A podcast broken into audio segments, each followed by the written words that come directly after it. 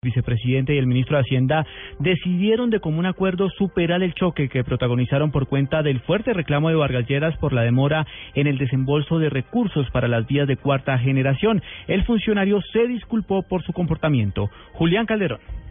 El presidente Juan Manuel Santos hizo las veces de jefe mediador en la reunión que hace pocos minutos concluyó entre el vicepresidente Germán Vargas Lleras y el ministro de Hacienda Mauricio Cárdenas con sus respectivos equipos técnicos. Como resultado se superaron las diferencias que enfrentaban ambos funcionarios. Incluso el vicepresidente se disculpó con el ministro de Hacienda, quien con cordialidad respondió con un apretón de manos.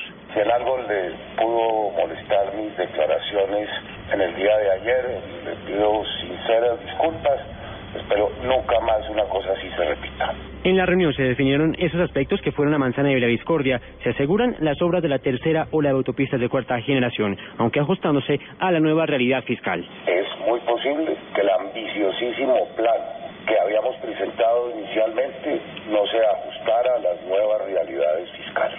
Pero lo que hoy se ha acordado financiará a lo menos los corredores esenciales que en materia de obra pública hacen parte. Para el plan de obras públicas, el Ministerio de Hacienda autorizará 4 billones de pesos en vigencias futuras para que le envíe adelante los proyectos estratégicos. Julián Calderón, Blue Radio.